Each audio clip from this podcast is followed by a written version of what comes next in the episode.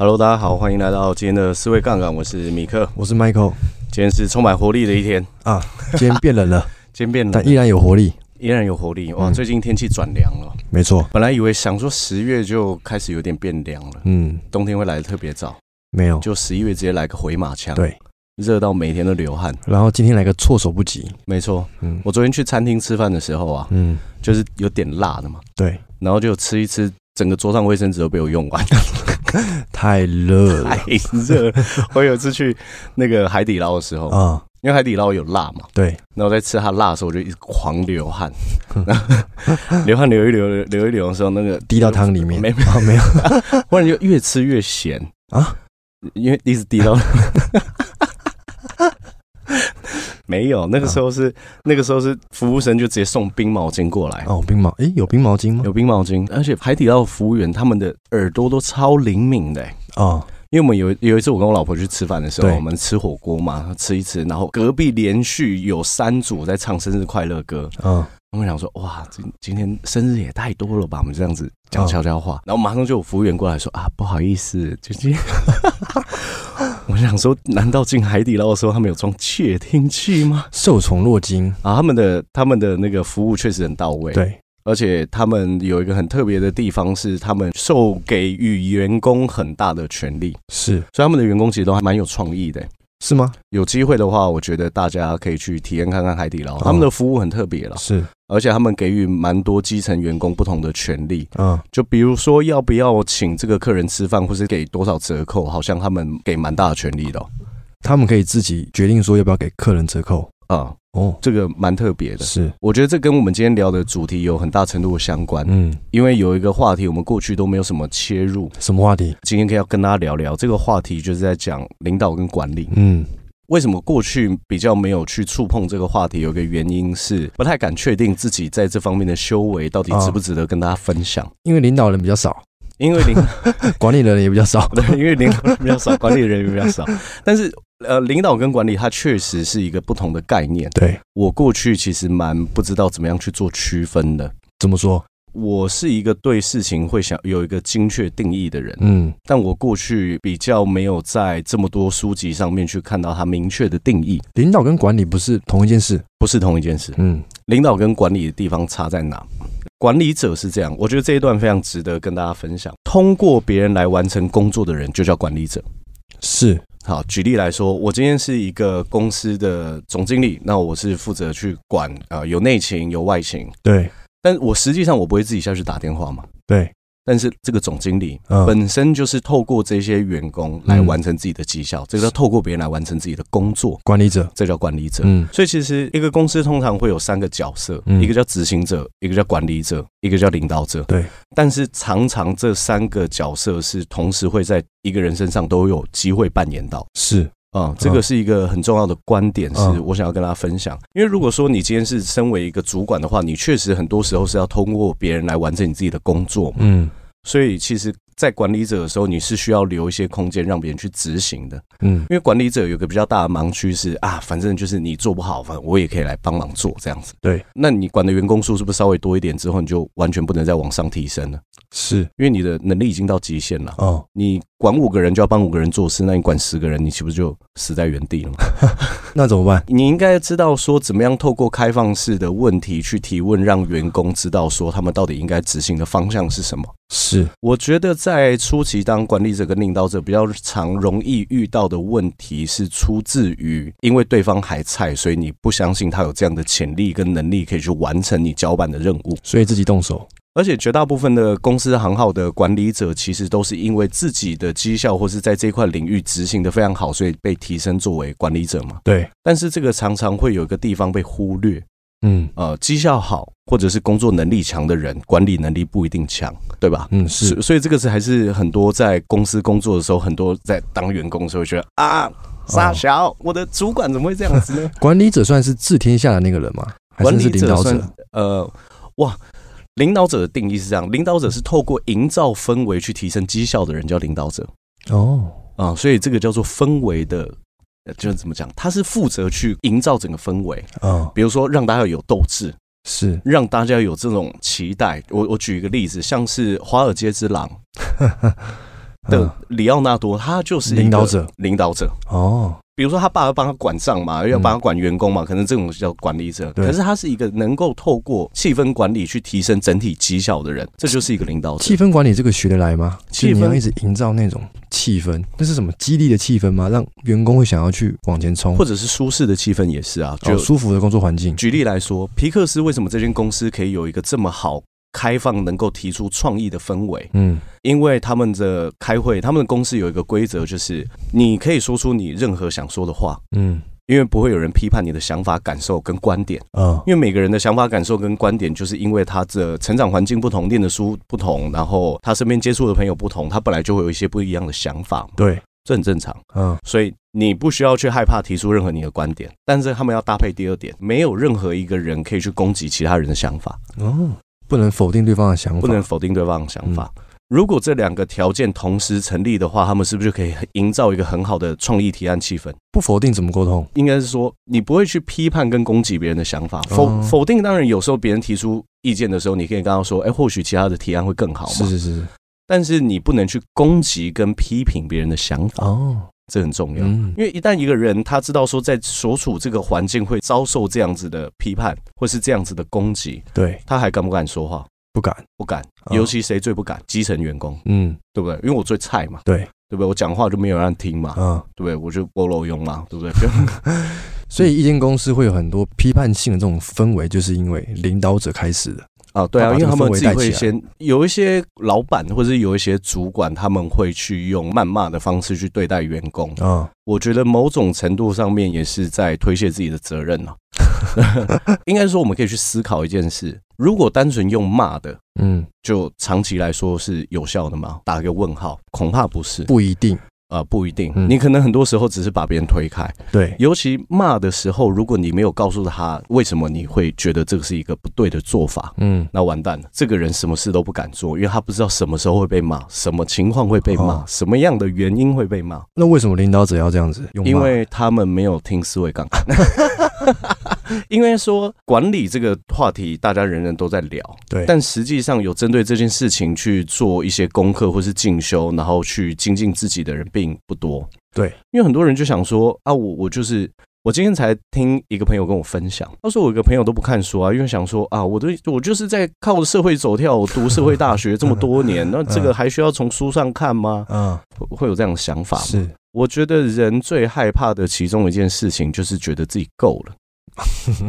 这个是一个很值得害怕的事情，就像是我听到一句话，我有时候都会觉得替对方捏一把冷汗，就是我知道了。哦，你不用再说了，我知道，我知道了。我觉得我知道了，这个这四个字是很危险的。啊，绝大部分人在说“我知道了”这四个字的时候，都有蛮多负向的意图，而且通常是不知道啊。对，而且我说“我知道了”的时候，通常背后的含义是卖个供啊，情绪占绝大多数。对，那很多人会因为觉得自己足够啊，我现在就是主管，他不一定有那么强烈的学习动机，他可能会去思考。这些员工做的这么差，那是因为他们很差，嗯，不是我很差，是。应该也是不知道说，其实管理是可以学的，都有一些经典的书籍或者是教科书可以去看。哦。但只是我对这些教科书类型的书，我是自己阅读的比较少，所以我们今天会跟大家分享几个比较重要，我认为在今年下半年，嗯，我在使用上面我觉得很有心得的工具。嗯我觉得可以跟一些啊、呃、未来会有机会成为管理者跟领导者的朋友分享，嗯、已经验证过了，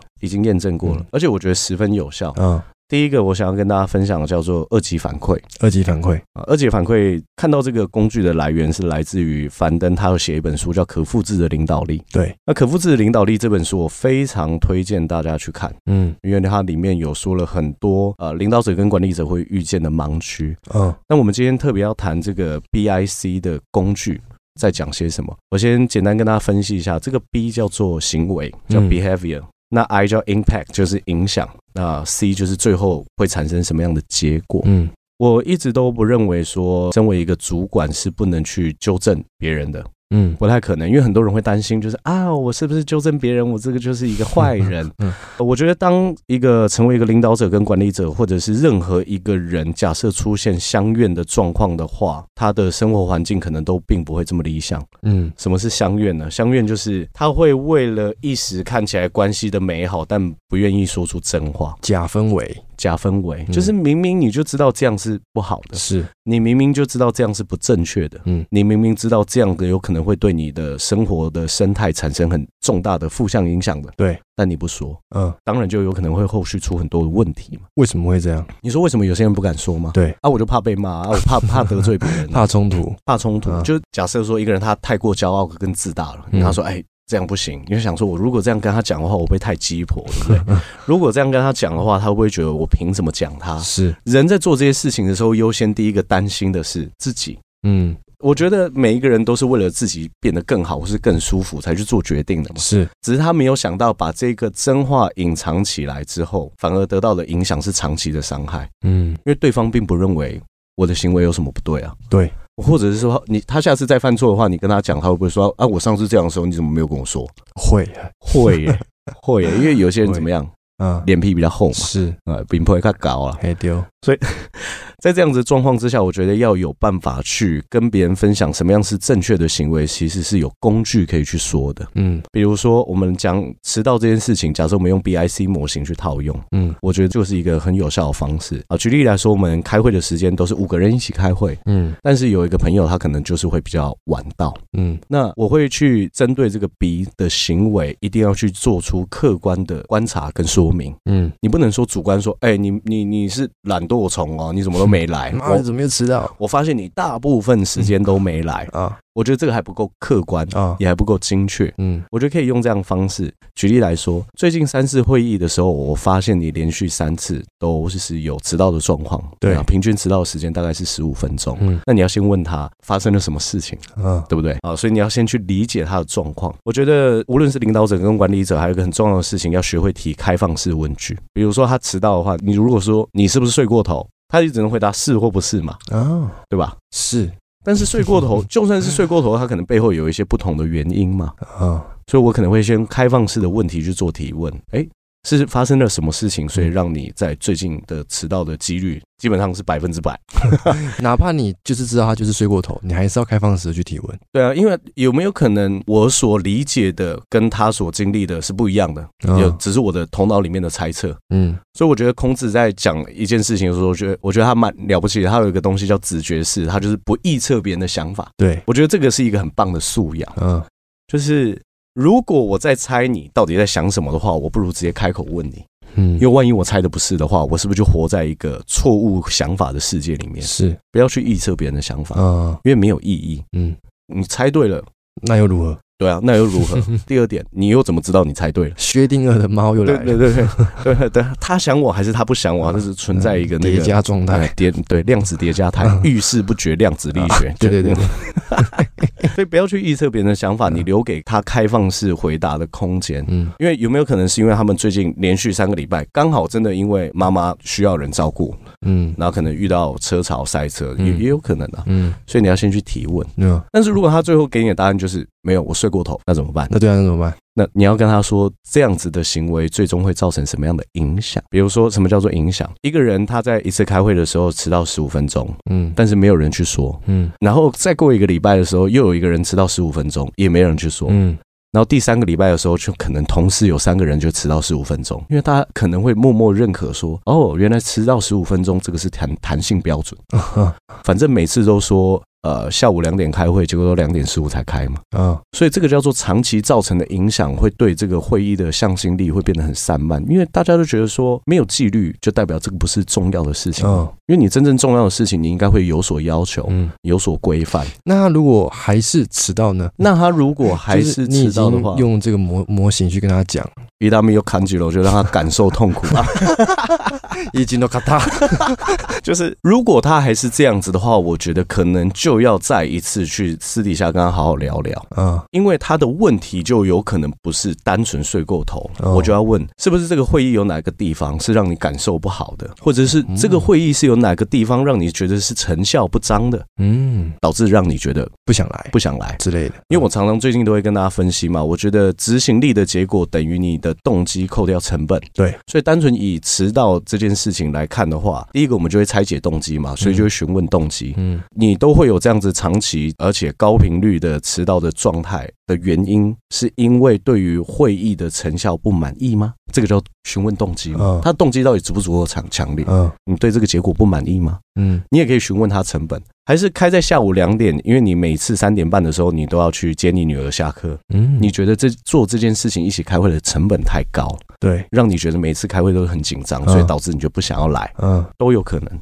那如果都不是，他只是单纯就是习惯晚睡。啊、嗯，他单纯就是习惯爬不起来，习惯匆匆忙忙，习惯迟到十五分钟，那就要让大家去思考说，会议我们应该要定定什么样子的规则，嗯，比如说。他就不要来开会，也是一种嘛。嗯，或者是说，我们共同讨论用什么样子的规章去制定。但一般公司行号可能遇到这种问题比较少，因为开会，比如说迟到，他们有时候九点上班，九点开会。嗯，那迟到可能就是有一些人会扣全勤奖金嘛。嗯，我觉得最重要的叫规则清楚，规则清楚，规则清楚。比如说，我们可能就是办一个小型读书会，就是六个人。嗯，假设我们就规定说，这个读书会假设连续两次迟到二十分钟，好，我们就可能要移除这个读书会。哦。就是告诉他，在这个规则运作之下会造成什么样的结果，但他依然要这么做的话，就让规则去处理最后这个结果就好了。哦，所以我觉得要有一个明确的规则，嗯，告诉他就是持续这样做下去，到底会产生什么样的事情。这个只有在工作上可以用吗？这个其实在很多地方都可以用，嗯，因为我觉得 BIC 他说的简单一点，第一件事情叫做告诉事实，告诉他事实，嗯，那告诉他事实之后，为他剖析结果。嗯，再剖析长期带来的影响。嗯，所以你说在跟小孩聊天的时候，可不可以跟他说 BIC？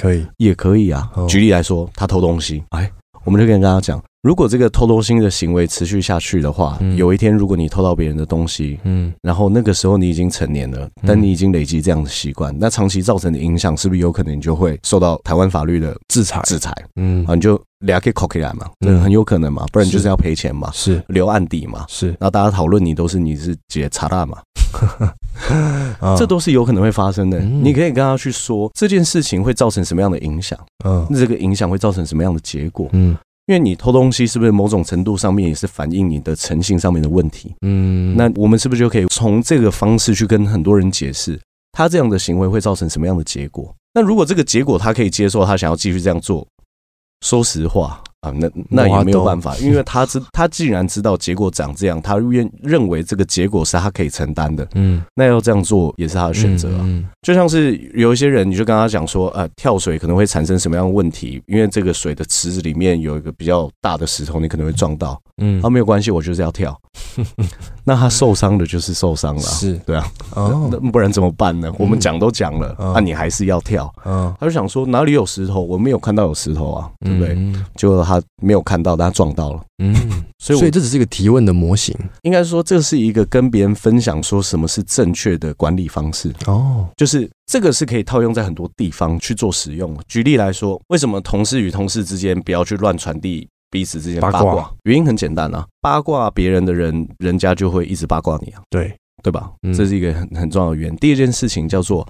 八卦这个行为，如果说它是我们默认要去进行的风气，那我们就要去思考一件事情：一个充满八卦的环境，因此丧失了很多工作上面的热情跟对于目标的追求，这样的环境是不是大家喜欢的？应该不是，应该不是，嗯，因为我们来工作是为了要完成一些更重要的事情嘛。是。我们有可能是来赚钱养家糊口的，嗯，有可能是为了要完成某一些工作任务的，嗯，有可能是要透过工作来找到成就感的，嗯，但很肯定不是为了要工作来讲别人八卦。的，是。对吧？是，尤其是你进这间公司之前，你本来就谁都不认识嘛，你不会想说我来面试这间公司，哇。我就是要来八卦，那他应该去娱乐周刊，对啊，他可以去插周刊，叉任职，对，插仔队，对，插仔队，对，这个不是你当初去想要做这份工作的目的，这这不是你的初衷，而且他看起来也没有必要成为你在职场上得到动力的来源吧，不太可能吧，嗯，就是人当然都是喜欢去嚼舌根的嘛，嗯。可是你要去思考说，万一这样子的风气跟环境是被默许的，嗯，那这是不是你想要待的地方？那分析完之后，他们就会照着正确的路径去走了吗？分析完之后，应该是假设大家对于这件事情是有默契的，嗯，应该要让它形成风气，嗯。那形成风气的时候，这一些还是很想要去八卦别人的人，他们就会成为这个团体里面比较少数的声音。嗯，我觉得最重要的事情是怎么样让这个生态对于正确的事情有共同的认同。我觉得这个才重要。嗯，那一个人他从头到尾都还是很喜欢八卦，还是很喜欢扮演受害者。公司里面只有一个人他这么喜欢扮演受害者，其他九十九人都不是。那可能他自然而然会想说，这个环境或许不适合我嘛，啊、对不对？我还是要去插周看工作。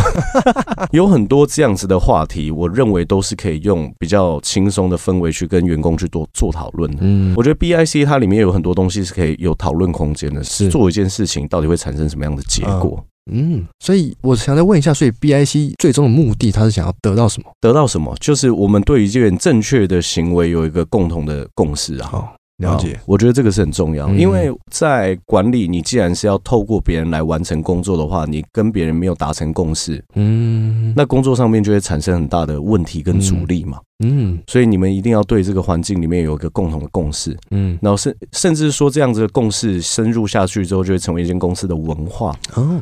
这个很重要。我之前看到一本书，我不确定这个能有没有透过科学实证，但他说一个公司、一个环境、一个体系，或者甚甚至说一个基金会都好，前面八个人这样子的氛围、风气，会影响到，就算他成为万人企业，也会持持续影响下去。哦。我那时候听到这一段的时候，我觉得哇，我来在头脑上面运算一下。假设我进一间公司，我是第九个员工，可是这个八个员工从来都不迟到，我恐怕不会迟到。是前面八个人这么重要？嗯，因为这个就是塑造。呃，一个氛围，一间公司底蕴的一个最初的一批种子嘛，嗯，所以根在往上长，种子还是同一批嘛，嗯、他们按照这个信念去成长。突然想到，那耶稣的八个门徒都很厉害，前八个门徒，任何一个宗教前面，因为很多事情都是透过相信你才会去看见的嘛。啊、呃，如果是这样的话，确实一间公司前面几个人，或者是比较高层的领导者，他们其实扮演很关键的角色。嗯。嗯那很多老板就是喜欢骂员工嘛，我觉得不是不能骂，而是你要用正确的方式去告诉他为什么这样子是不对的，嗯，为什么这样子是不好的，哦。哦，这个比较重要，所以达到共识最有效率的方式就是透过 BIC 去对运作，去 B 用 BIC 去沟通。因为其实呃，我觉得不管是在管理或是领导，有个最重要的责任就是要培养他人成长。嗯啊，你就是透过这些沟通的方式去培养他的价值观嘛。嗯，成长不一定是来自于工作能力。对，好，我 Excel 有没有是这个这个礼拜呃背的公式比上个礼拜更多？嗯。我觉得一个人真的带领别人成长，是在价值观上面的成长。价值观，所以为什么才会说，在出社会的时候遇到一个好老板，一个好的管理者，他会对你来说的人生是很重要。重要。我最近在念这些管理学书籍的时候，忽然想到，我十九岁的时候有进进过一间顾问公司工作。嗯，他就打杂嘛，他只是名片的抬头看起来比较厉害，但是十九岁能多厉害？助理。助理那个时候其实就是当老板的助理。嗯，我印象非常深刻的是，每个礼拜五的时候，我的老板都会要求我把下个礼拜要完成的四十二件事情跟他讨论。四十二件事情，四十二件事情，一个礼拜要完成四十二件事情，哪有什么明确是四十二件事情？他就是要让你想。主管他会负责给出这一季三个最重要的主轴大纲啊。但每个礼拜可能会有七项指标的任务要去完成，你要针对这七项指标任务去完成四十二件。他说：“你就是要想，你想到了吗？”我想到了，我每个礼拜都要想到，不能想不到啊！是真的有四十二件，还是真的有四十？有一些可能是唐山，因为你有你可能会猜一些细琐的小事嘛。啊，举例来说，帮老板订机票，这也是其中一件事。嗯。为什么？比如说这一季有一个很重要的目标，是我们需要跟更多的生物科技公司谈成一些呃行销顾问的合约。对，那老板出差是不是就是为了要去追求更多的业绩，或是更多的合作？是，我帮老板订机票，就是要为了要去完成这个绩效指标，我一定要去做事情。嗯，这也是一件事啊。四十二这个数字怎么来的？我不晓得它怎么来的 啊，但是我也不确定这个是不是一个管理工具。只是他那个时候都会叫我固定列四十二件事情，因为那个时候对我来说是一个蛮大的压力。嗯，一定的，但也给我很大的成。长空间，嗯，那你说会不会有搪塞的成分？那当然一定会有嘛。想说哪有那么多事情要做，对不对？我觉得是啊，比如说呃，完成周三的开会会议记录上传啊，这这可能也是一件事情。你你就是会想这些事，嗯。但是为什么我会最近会想到这个经验？因为我发现，当他让我自己想的时候，谁在带领我？我自己在带领我。关键不是几个问题啊，几件事，是他让你自己想。对，嗯。关键不是几件事，关键是他一直在让我自己想，思考，十年后才解答。然后我又想起第二件事情，我在写信，因为我刚开始是一个没有什么商业利益的人，嗯，邮件礼仪是我老板非常重视的。嗯，哪个地方要空一行啊？排版啊，排版啊，然后你的字体要怎么选？嗯，然后你的签名档看起来能不能一目了了然？它够不够简洁？它够不够好看？啊，这些都都是他要求的。嗯，你回别人的时候，你应该要怎么回？啊，大家全部都跟我分享。嗯，记得刚开始进去那间公司的时候，我写信给其他间公司的协理吧，就写信回信。然后回信的时候，他就跟我说：“这个信我们留下来好好讨论一下。”他陪我改那封信，改到凌晨一点，从晚上十点改到凌晨一点。哦，都在改什么？都在改什么？他就说：“他就说这边他这个问题，你应应该要怎么回？你他那时候就一直跟我 B I C 啊。哦，你这样子回的话，会造成什么样的结果？对方的感受是怎么样？长期是不是我们就有可能会有不合作的空间？因为他不喜欢你嘛。好，所以你这边你觉得应该要怎么改？”嗯，你记不记得？他就说啊，来，我给你看一下我的对信，你对照一下，所以你应该要怎么写？说实话，他其实可以把信拿过来自己改改，所以你把它寄出去。他可以跟你说，就这样这样这样这样，对不对？十点他看到一个信有问题，十点五分他改完送出去，他就可以下班了。那为什么要陪我到凌晨一点？他在培养他的员工哦，啊，他在用正确的路径告诉他你应该要怎么样走，然后激发员工去思考。嗯，我突然想，哇。原来在那个时候有受到这样子的管理跟领导技巧的陶冶，可是自己却完全不知道。真的，也是因为那一份工作的关系，我一直认为工作的时候要去思考自己的策略跟执行的方向是什么，是一件很自然的事情。嗯，因为我就是这么做。我发现你每份工作主管都蛮优秀的，我 每一份主管的工作都带来给我一些启发。对啊，像我上一个在做讲师的时候嘛，哦，我主管就是会听我录音档，嗯，极尽的。羞耻，因为会放出来，听到自己的声音，呃，听到自己声音。那时候没有录 podcast 嘛，听自己声音比较不习惯，不那么自在。然后他在听我讲课的时候，就是放一句，然后他觉得有问题，就暂停。嗯，你为什么这么讲？压力好大，压力很大。嗯，但我的配合度非常高。是，我觉得说，如果我可以从这边改变，我就可以变得更好的话，那我就听。然后压力大归大，我还是尽可能去。针对他每一次的意见，在下一次的时候去做出更好的修改。哦，一步到位有没有？没有，没有。但是越来越好是绝对有的。嗯，所以我觉得这个是要从每一个工作当中去观察跟看见，为什么自己在这个工作里面可以被激发这么大的热情？是因为说实话，那个时候在当助理的时候，一个月薪水超少的。嗯，一个月薪水两万八，然后我们老板说，因为他是一个很虔诚的基督徒嘛。嗯嗯。他说：“你的你的收入，我我会先扣十分之一，然后去做捐款，所以我的薪水剩两万五千了。强迫的吗？强迫的啊！那个时候年轻嘛，也不知道这个那个时候应该可以去投诉哪一个机构。那二方面是我觉得留在那个老板身边学习，我觉得这个成长感让我觉得很划算。是因为那个时候我觉得对我来说，追求金钱不如追求成长。是呃，那个时候我就有意识到，以我的价值要在这个社会上跟别人谈大钱，恐怕还太太早。”哦，嗯，对啊，所以你以前待的公司营造的氛围跟管理者管理的方式都是 很有成长空间的公司，对他们，他们都让我留下蛮大的空间可以自己去思考。嗯，我觉得这个是身为一个领导者跟管理者可以去思考的另外一个面向，我是觉得可以跟大家分享。我自己跟一个人工作的时候，我我也会去。透过聊天的时候去理解他，嗯，他除了在工作上有没有哪个领域他其实做得很好？举例来说，他其实白天是一个工程师，但他平常的时候呢，在下班的时刻会拿相机去拍照，就拍得很好，嗯啊，可能还有得过奖之类的。那我看到这样子的人的时候，我就知道他在一个领域能够成为一个佼佼者，那他在工作上一定也有这样子的方式可以去达成。问题只是他要不要而已。是，所以我就会相信这个人是很有潜力的。哦。你也要去相信每一个人都一定是很有潜力的，嗯，否则的话，为什么要带他？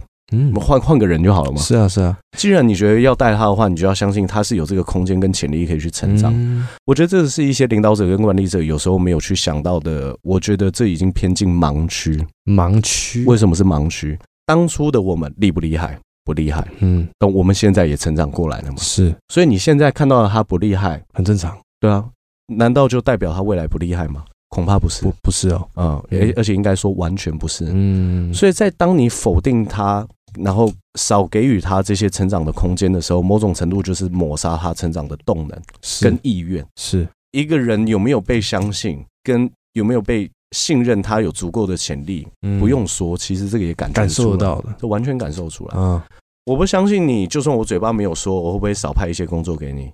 我不相信你会不会，你每次在把你的工作交上来的时候，我都要一次再三做检查，然后再对你有些明明看起来没有问题的地方提出质疑。嗯，都会哎、欸，是这些话不用说，是，但全部都感受得到。啊、嗯哦，那如果我是公司的执行者，其实我发现公司的管理者跟领导者，他们管理的方式跟领导的氛围是哇乱七八糟的。那我应该要有什么样的心态，或者是有什么动作吗？把它记下来啊，嗯，然后换一间公司，这么简单吗？没有了。如果说你发现管理者跟领导者他们在管理的氛围上面很混乱的话，我觉得先第一件事情是看你待在这间公司多久。如果时间短的话，这个地方假设真的不适合你，因为已经用混乱来形容的话，你就要去思考到底还没有拯救的空间嘛。是。然后第二件事情，我觉得这也是当员工其中一个快乐的地方，嗯，因为你你是可以随时离开这个环境的嘛，啊啊。那为什么说一定要把它记下来的原因，是因为当你知道说一个管理者他们除了谩骂之外没有其他工具的话，这不是你喜欢的环境。是。那你在下一次去工作的时候，对你来说，整个公司呈现的氛围是不是你其中一个很重要的诉求？嗯，那你在面试的时候，是不是就可以直接跟 HR 或者老板讨论这件事情？啊，可以吗？可以。哎，我想要问一下，你们在公司的氛围怎么样？因为我在我我离开上一间公司，其中一个原因就是因为我觉得在不不不之类的嘛，你可以去理解，或是旁敲侧击嘛，你也可以去理解说，有一些大公司他们里面的公司氛围怎么样，你就大概可以知道说，每一间公司其实都有不同的管理氛围。也有一些公司的领导者都是用骂的、用批判的，可是公司做的很好哎、欸。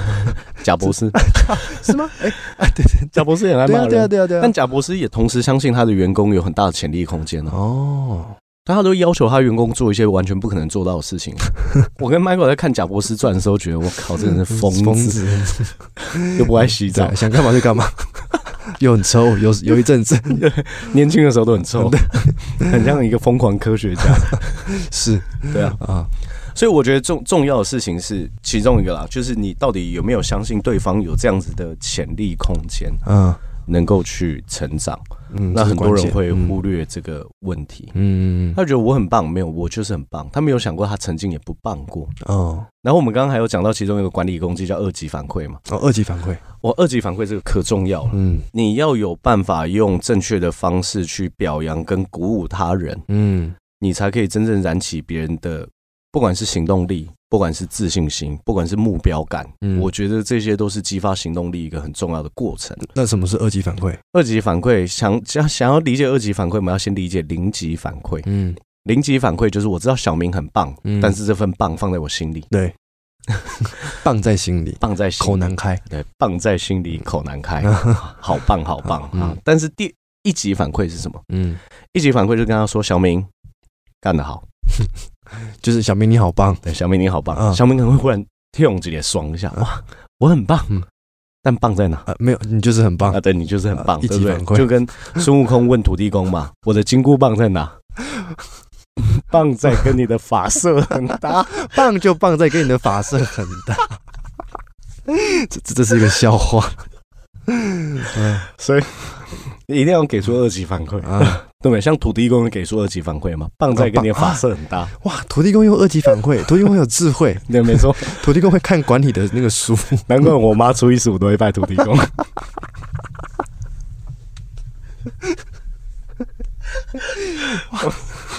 笑到不能自己。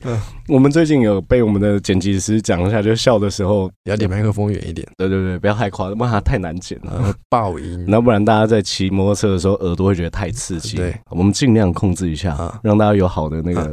所以二级反馈是什么？二级反馈就是你不只告诉他棒，你还告诉他棒在哪，嗯，他就会得到很大的鼓舞，嗯，跟奖励，而且他知道什么叫做正确的行为。我这边想要。讲一个故事跟大家分享，就是一个二级反馈，我看到最了不起的地方。好，就是有一个教学的例子，就是他在学校的时候看到两个小孩打架，嗯，一个大小孩打一个小小孩，然后他就把他制止了，嗯，然后说，哎，大小孩你来我办公室等我。然后在等的时候，他就在等校长回来嘛，嗯，那大小孩就很害怕嘛，因为他打那个小小孩，嗯，我就很害怕。他一进门的时候，看到那个小孩战战兢兢的时候，就拿一颗糖给他说，来奖励一颗糖。那小孩就想说啊，为什么？嗯，他就说：“我看到你来办公室等我，代表什么？你跑得比我更快，说明你心中有我这个校长，你懂得尊敬师长，所以这个是值得表扬。拿着，他就奖励他一颗糖。那那孩子说啊，谢谢谢谢。嗯，他说来再来一颗糖。他说为什么？糖？他说我去了解你为什么打另外一个小孩。嗯，他说是不是因为他欺负女同学对吧？对，他就说。你路见不勇，拔刀相助，你揍了他，这叫见义勇为。看到一个人需要帮忙，你却不帮忙，这个就不是勇者啊！所以这个值得表扬，因为你见义勇为。是。然后那想那小孩想说，已经懵掉，难道我今天打对了？懵了，心里面开始无限毛。我打我打对了吗？价值观开始在重塑。然后。校长就接着问，他说：“好，那我最后问你，你今天除了揍他之外，你还有没有什么其他的方法？”那那个小孩就说：“我可以不揍他，我把他们拉开就好。我太急了，我欺负同学，校长是我不对。哦，我以后不打了。”哇，他这个是 B I C 加二级反馈吗？对啊。哇哇，我看到这个故事的时候，我真的觉得太屌了。哦啊，先讲一下他说。对不对？我叫你来校长室等我，你比我更快，嗯、你尊重我，给你一颗糖，嗯，你见义勇为，我给你一颗糖。嗯、但是我就是想要问你，有没有更好的方法可以解决？哦，这个小孩以后还会打另外一个小孩吗？我我我我认为我这样听下来应该是不会。他知道见义勇为是对的，他知道尊敬师长是对的，他知道打人是不对的啊啊，他分得很清楚。嗯嗯，他告诉他对在哪，错在哪。哇啊！校长很了不起，哪一间学校？我在看这个故事的时候，我真的觉得说，呃，这才是教育，这才是教育。怎么样给别人一个好的价值观？其实有一个很重要的来源，就是告诉他什么样子的行为会伤害到环境，嗯，什么样子的行为会帮助到环境，嗯，你要告诉他什么样子的路径是有机会往更好的方向去前进的，是，而不是单纯的说他棒或是不棒，嗯。也不是单纯的谴责他、责怪他或体罚他。嗯，看到一个小孩打另外一个小孩，你可以说罚站，因为你不对，你怎么可以揍人？他想说，他会不会混淆？如果我看到女同学被欺负，我出手，所以我是错的。嗯，那我以后是不是看到有一些不好的行为的时候，我应该要冷眼旁观？是，他把它分开了，见义勇为是对的。嗯，但是出手打人是不对的。嗯，啊。而且分得很清楚，而且分得很清楚，而且分得很细节，是啊，精准，很精准。嗯，那二级反馈重要的还有一个地方是，有一些老板呐，他们喜欢在公司外面称赞自己的员工，但是在公司里面的时候，从来不当着大家的面去称赞大家。为什么会这样？不知道，害羞吧，哈斯卡西吧。但是真的，我遇过这样子的状况，我是真的遇过，而且不止一次。嗯，很多老板就是你在外面的时候，你就想说，员工再差。都是我养起来的员工，对，你看我员工多棒，嗯，虽然有时候有点闹亏，但至少第三季的时候，我们的营业额还是做得很漂亮，嗯，那回去的时候跟员工我也讲这个啊，嗯，上一季达标，尾巴就翘起来了，你们的什么什么工作还没有做，你还没那边偷懒呢？他没有在一个正确的环境跟时刻给予这个好的表扬，是，那员工你想说，哇。难道我身上都没有任何的优点跟好的地方？员工也会混乱。而且二级反馈有个最重要的地方是，呃，这个也适用于亲子教育上面。嗯，它不只是一个管理工具。为什么会说适用于亲子教育？孩子当一个行为做对的时候，你告诉他，你表扬他，你鼓励他，嗯，你这个是在重复建立他一个正确的行为路径，一个重点，这是第一个。嗯，第二个，这个你会提高他的自尊水平。嗯。一个人自尊水平高的时候，就比较不容易陷陷入受害者心态嘛，就我比较差嘛，自我批判很多嘛。你要表扬他的正确行为，告诉他什么样叫正确路径，他就会不断重复的想要在这个正确路径里面走下去。哦，所以管理工具其实我自己在很多听，因为我最近听很多幼教书籍嘛，我才发现很多在跟小孩沟通跟互动，还有做教育的方式是完全可以拿来去职场去做使用。嗯。因为都是一样的问题啊，是。如果你透过二级反馈去告诉你的员工、告诉你的下属、告诉你团队里面跟你共事的同事，什么叫做对的，什么样行为值得表扬，大家就知道什么叫做模范了。嗯，对不对？对。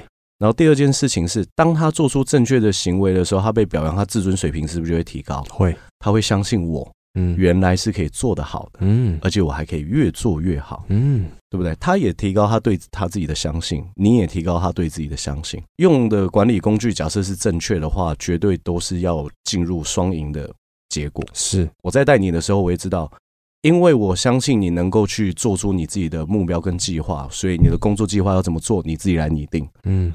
我相信你可以在这个过程当中得到成长，因为我会在你做出正确行为的时候跟你说什么叫做对的。嗯，用这样的方式去做领导，用这样的方式去成为一个主管，我相信是可以赢得很多尊敬的。嗯，然后想起来，我那个时候不是说在那间公司当当顾问公司的时候，每个月都每个礼拜都要写四十二件事吗？对。我忽然想到一个很重要的观点，就是一定要去相信，其实你所带领的人他们是可以思考的。为什么这么说？一个人就算没有卖过饮料，你问他饮料店的开店流程大概长什么样子，他他会想不出来吗？诶，一定多少会有一点，多少会有点画面或者概念。对，路径细节可能不是这么的精确，嗯，但大概怎么样执行，他会有方向，嗯。所以，一个新进员工在升在任职一个职位的时候，他有没有可能对他所有要做的所有事情都很模糊？他一定想得出来，是。但他想错了，你用 BIC 跟他说就好了嘛。哦，嗯。但如果他不想，他会想要做吗？人是很不，我觉得人不太喜欢被指派任务了。哎，你去做什么什么什么，你怎么样怎么样做？嗯，他不一定会喜欢，因为。你提供给我方法，我去执行。假设我遇到困难的话，我第一个优先选择的路径，其中的就是放弃。是，因为那是你给我的方法。你看吧，我就知道没有用。但如果这些方法跟策略是他自己想的，遇到困难他会思考什么？我能不能调动更多的资源来帮助我想要去完成这个目标？对，啊，这是不一样的。所以你要去相信他能够自己去思考，跟达成他自己想要去做的目标。嗯，你可以针对他的大方向跟行为去做一些。